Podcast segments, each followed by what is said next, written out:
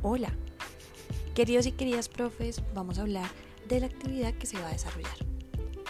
Vamos a realizar la escritura de la presentación del ambiente.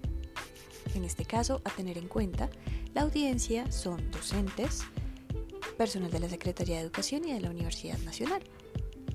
En este sentido es muy importante tener aquellos elementos centrales de nuestro ambiente que puedan dar a conocer lo que se desarrolló dentro del proceso de construcción de los mapas mentales u otra estrategia que hayan usado. En ese sentido, recordemos el proceso de escritura que vivimos y eh, tener en cuenta también que la idea es construir tres párrafos de esta presentación.